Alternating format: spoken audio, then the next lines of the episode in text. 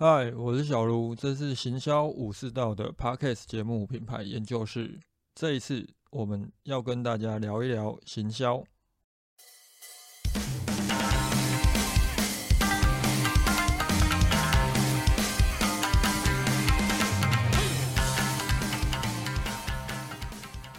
上周应该相当多人都有看到脸书上的朋友分享了 Chat GPT 测试应用结果。我一开始都是看身边的朋友，以他们自身的专业去提出一些问题，因为大家测出来的结果都差不多，所以那个时候我也没有特别想自己试试看。直到西班牙跟摩洛哥那一场比赛，因为一开始实在很闷，所以我就一边看球赛，一边开始用 Chat GPT 从品牌定位及品牌行销的角度去测试一些问题。前年看脸书上一些朋友测试哦，他们普遍都是以自身工作的专业，像行销啊、SEO 啊，又或者文案的角度切入，普遍结论也都是未来大家可以不用再写一些基础文章，因为 AI 的回答都已经相当的完整。但实际上我在看了大家的测试结果之后，发现事实上那一些 AI 所撰写出来的文章，又或者 AI 针对提问者所回答的答复，如果我们将那些问题拿去 Google 的时候，都可以找到相当多类似答案。当然，我也有看到一些测试者提出来的问题又比较深入，甚至尝试着与 AI 进行对话，慢慢去推敲出更深入的测试结果。又或者是从让 AI 发想提案或智能客服的角度切入应用，这些都比单纯的发问还要来得深入许多。也有看到有一些测试是假设我是一个准备要去找工作的人，那我可以假扮自己是一个面试官，请 AI 来担任他是一个求职者。这个时候，他又要如何在我的产业当中表现自己可以胜任这份工作？也有看到有一些应用方式是请 AI 来担任一个业务员，然后推销某一件产品，而用户就可能是扮演客户的角色来回应 AI 并提出问题，看 AI 如何尝试着销售产品。这些测试出来的结果都还蛮有意思的，只是想要应用的越深入啊。前提问题可能就要设定很多的控制项，这跟我们真人对谈还是有一点点的差别。我后来主要针对品牌行销以及品牌定位去切入，包含模拟的假设，今天我要推出一个耳机品牌，Chat GPT 会针对这个品牌提出什么样的品牌行销以及品牌定位的建议，最后究竟得出一个什么结论？这就是这一集要跟大家讨论的主轴。这一集也会讨论几个重点，首先就是到底会不会像我在脸书上看到大家测试之后的结论那样，觉得有了 AI 之后，我们都不需要自己写文章，不需要去产出内容，不需要写文案了。包含我会去测试 Chat GPT，也是因为在球赛很闷的时候，我看到李博峰峰哥他透过 AI 规划了一套理财课程大纲以及课程方向。出来的结果还蛮到位的，我就想，哎，那如果我用品牌行销课程的角度去测试，不知道又会如何？其实一直以来都有相当多的人针对 AI 提出自己的意见，乐观看法便是 AI 的出现，它并不会去取代我们目前正在进行的工作，而是去简化我们工作当中可能会有一部分琐碎且不是这么重要的工作。那么究竟上面这两个论述，哪个才会是 AI 真正可以带来的生活改变？这就是我们这一集想跟大家聊的主要重点。实际上，就我的观察，我看了脸书上很多朋友测试 Chat GPT 后的结果，就像前面我提到这些东西，我在 Google 上面搜寻，可能都能找到很多类似的文章。AI 要学习或者是捞取资料，一定要有一个基础的资料，而这些基础资料很有可能就是已经存在于网络上面的大数据以及各种文字资讯。所以，与其说有了 AI 及 Chat GPT 这个工具后，我们不需要再去产出内容，不妨可以讲，或许这些很基本的内容早就已经有人写好，并且放上网，本来就不需要后进者额外花时间在这些事情上面瞎琢磨。AI 对于行销到底会产生什么样的转变？先前在疫情比较严重的期间，政府单位有一系列针对餐饮及零售业的数位行销课程。当时我跟商研院合作，有负责当中的一部分系列课程。我在这系列课程当中就有规划其中一堂谈数位转型。基本上要探讨数位转型，对很多中小企业来讲，可能都太过于深入，更不要讲是要针对一些开餐厅又或者开个小卖店的零售业者。当时我在跟他们讨论数位转型的重要性的时候，有去提到 AI 它已经是一个现在进行式，而最有可能会在短时间之内导入到餐饮以及零售业行销应用上的，就是智能音箱以及语音助理。当时我就直接把我的手机拿起来，然后请 Siri 推荐中午要吃什么比较好。Siri 听完我的问题之后，就把离我当时位置比较近的几家餐厅分别开出来。这些餐厅排序则是依据网络上面的评价来做排列。Siri 接着会从第一个开始进行介绍，跟我讲这些餐厅在网络上评价是多少分，然后询问我是否需要拨打电话过去，还是要帮我规划路线。如果他推荐的第一家餐厅我并不喜欢，我可以跟他讲不要，又或者是不是。接着他就会继续介绍第二家，流程就跟先前一样。这其实就是我们有可能在找餐厅，又或者我们目前正在开车、骑车不方便使用手机的时候，会有的消费者应用场景。相同的应用场景也存在于零售业，我们也可以询问 Siri、Google 小姐，又或者是其他智能音箱当中的语音助理。你们可以问他类似情人节礼物送什么这类的问题。语音助理会依据你询问的方式不同，可能会开出网络上面的搜寻结果，例如情人节礼物推荐十大选择这之类的文章，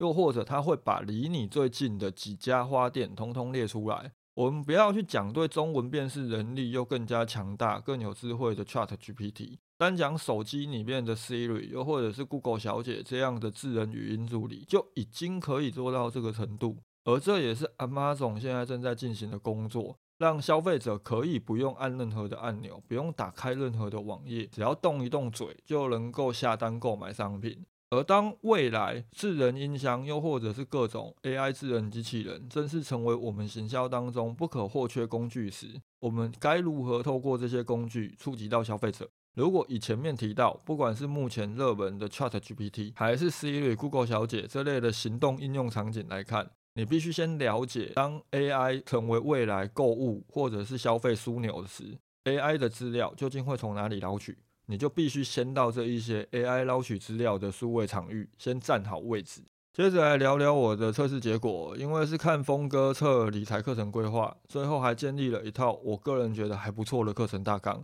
所以我也是先试了品牌行销课程及品牌定位课程应该如何设计。品牌行销课程测试的结果，AI 给我的回复，我个人的感觉就很像有脸书好友测试之后的结论。AI 其实就是在讲一些我认知当中的干话。他丢给我的这些内容，大致上就是：如果要设计一套品牌行销课程，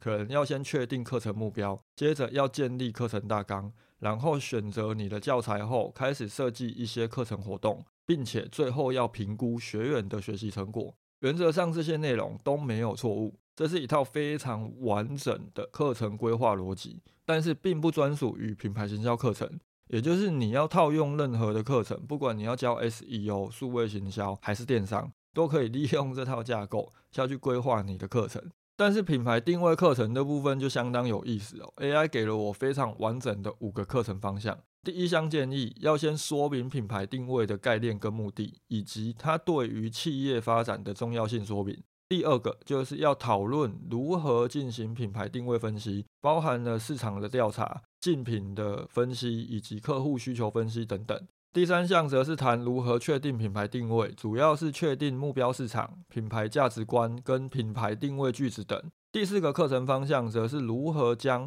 品牌定位落实到企业的产品、服务、沟通跟行销策略当中。最后一项则是如何监控跟评估品牌定位的有效性，并及时调整品牌定位策略。老实说，我在看完 AI 所设定的这个品牌定位课程的时候，我本身是有吓到的。因为如果有听我前面几集聊品牌定位的，应该就会知道，这整个架构跟主轴基本上跟我们目前进行的这一套品牌定位架构几乎一模一样。所以 AI 到底会不会取代我们目前行销人员的工作？甚至先前很多探讨数位转型相关论述的时候，AI 人工智慧相关的专家跟顾问都有提到，最有可能被取代工作的反而是医生、律师、法官、会计师这一些三师的金饭碗哦。透过上面品牌行销课程以及品牌定位课程，AI 进行的规划结果，大家应该心中有一点点答案了。接着我就来跟大家聊一聊我进行的第二部分测试，这部分我更进一步深入到企业端的应用。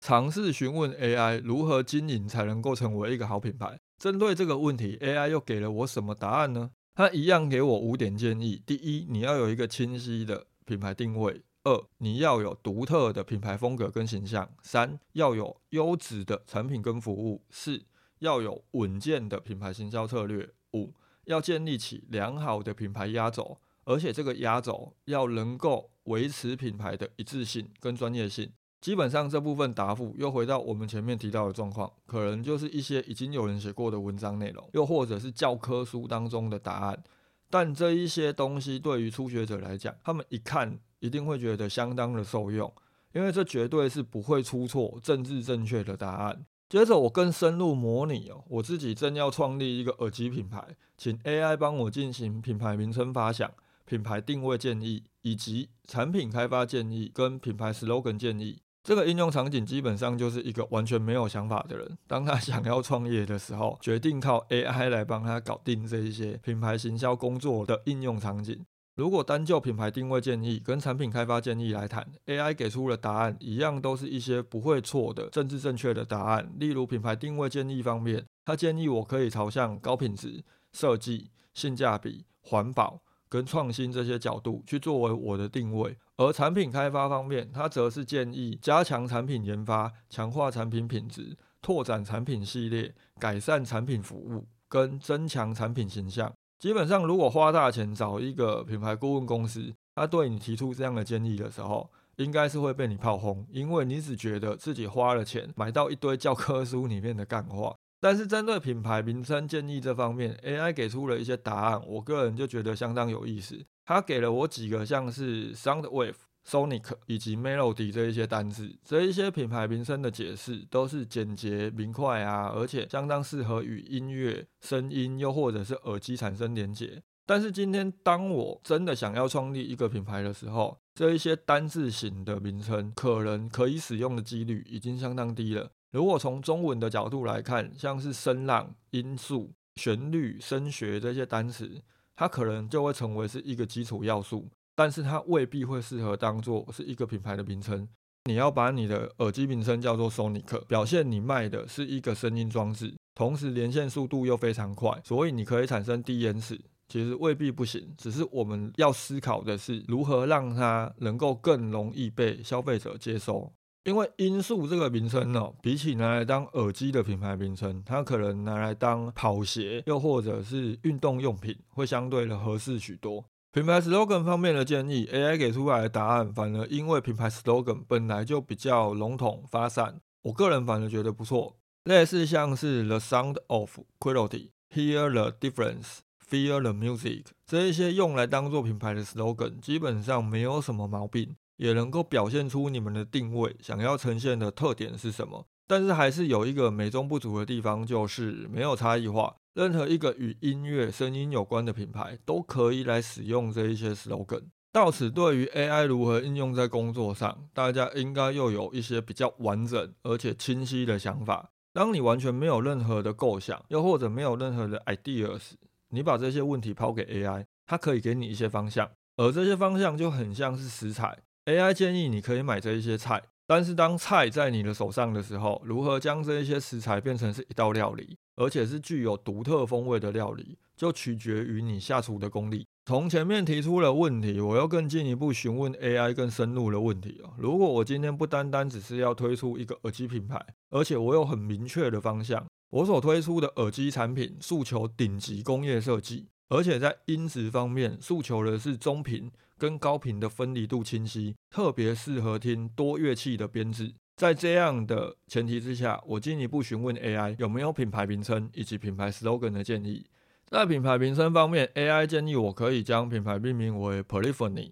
Harmony 这类的名称，就是从多乐器的这个角度出发，同时去强调适合交响乐、协奏乐，又或者是各音节之间是和谐的等等意象。但是还是没有摆脱以单字为主的方向，而品牌 slogan 一样，只是把我补充提供的线索跟讯息放进去先前建议的那一些耳机品牌 slogan 当中。例如前面那一个单纯只是讨论耳机品牌的时候，那一句 The Sound of Quality 变成了 Sound of Polyphony，将品质转变成多声部。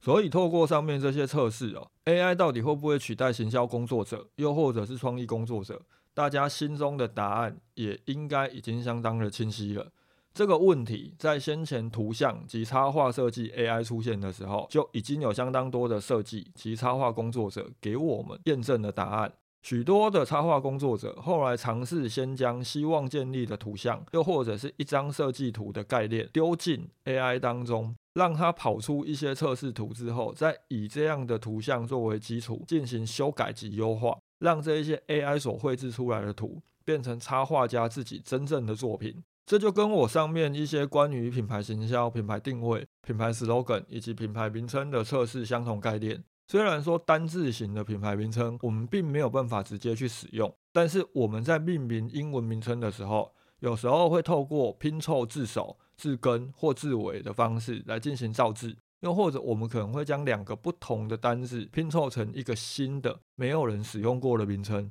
更不要讲，如果从中文的角度出发，我们可能可以激发出更多的创意跟想法，在 AI 的帮助下，可以省掉很多的创意发想时间。如果从一个行销服务或创意服务的代理商角度来看，这些工作可能过去都是透过助理来进行资料收集，而如果有 AI 的情况下，你们就可以省下这些请助理的人事费用。但是换个角度来想，如果一个社会新鲜人有办法应用好 AI，又能够带来什么样的自我提升？或许这就是未来求职的时候，新鲜人表现自己价值的方式。其他也有许多人使用 Chat GPT 来测试自动化客服，又或者发想如何写客服信这些应用方式，对相关的工作又能够带来什么提升，又或者是冲击影响，这也是相当值得思考的问题。我后来其实还有进行几项跟行销无关的测试，例如我去询问 AI 关于佛教的问题，我问般若波罗蜜多心经当中的舍利子是什么意思，AI 给出来的说明其实不少。他跟我解释了《心经》在佛教当中具备了什么样的地位，以及它最主要在描述什么。他也用了两大段来跟我讲舍利子在佛教经典当中的解释是什么。这一些答案都没有任何的错误。但是当我今天问题是询问舍利子这个词在《般若波罗蜜多心经》当中是什么意思的时候，它的方向就完全错误。因为舍利子在心经当中其实就只是佛陀一个弟子的名字而已。这也验证了 AI 多数时候只是把已经存在于网络上面的这些基础或高比例的资料整理完之后，针对我们的问题提供给我们。当然，这就像我前面有提到，这并不能表示 AI 不具备价值，因为我在进行上面这些测试的时候，ChatGPT 给我答案的时间可能都是瞬间。真有一些问题在语义上比较困难跟复杂的时候，可能转圈圈的时间也花不到大概三十秒就开始跑出答复。大家可以想一下，即便今天 AI 所提供给你的这些答案在网络上面都有，但是当你自己要去把这些资料都找出来，要花多少时间？要将这一些资料都汇整成答案，又要花多少的时间？而透过 AI 这些事情，你都不需要去做了。你省下的时间，其实就是 AI 可以为你的工作带来的价值。以上就是我针对这阵子很红的 Chat GPT 进行的一些测试。如果还有人没有测试过，我会把这个 AI 系统的网址放在资讯栏，有兴趣的可以去玩一下。基本上经过我自己的测试，还有身边一些脸书好友测试出来的结果，我们可以知道，AI 除了需要大量的背景资料来当做答复基础外，如何问对问题，也是这个 AI 系统能不能发挥功效相当关键的一个因素。大家有时间的时候，可以多方去尝试，或许你可以找到以你的产业或你的工作来讲比较适合的一种发问方式。针对这一集所讨论的议题哦，又或者你们自己测试完之后有什么新发现，想要跟我分享，都欢迎留言或者是私讯给我。这一集蹭一下热门议题的讨论就到这里，大家拜。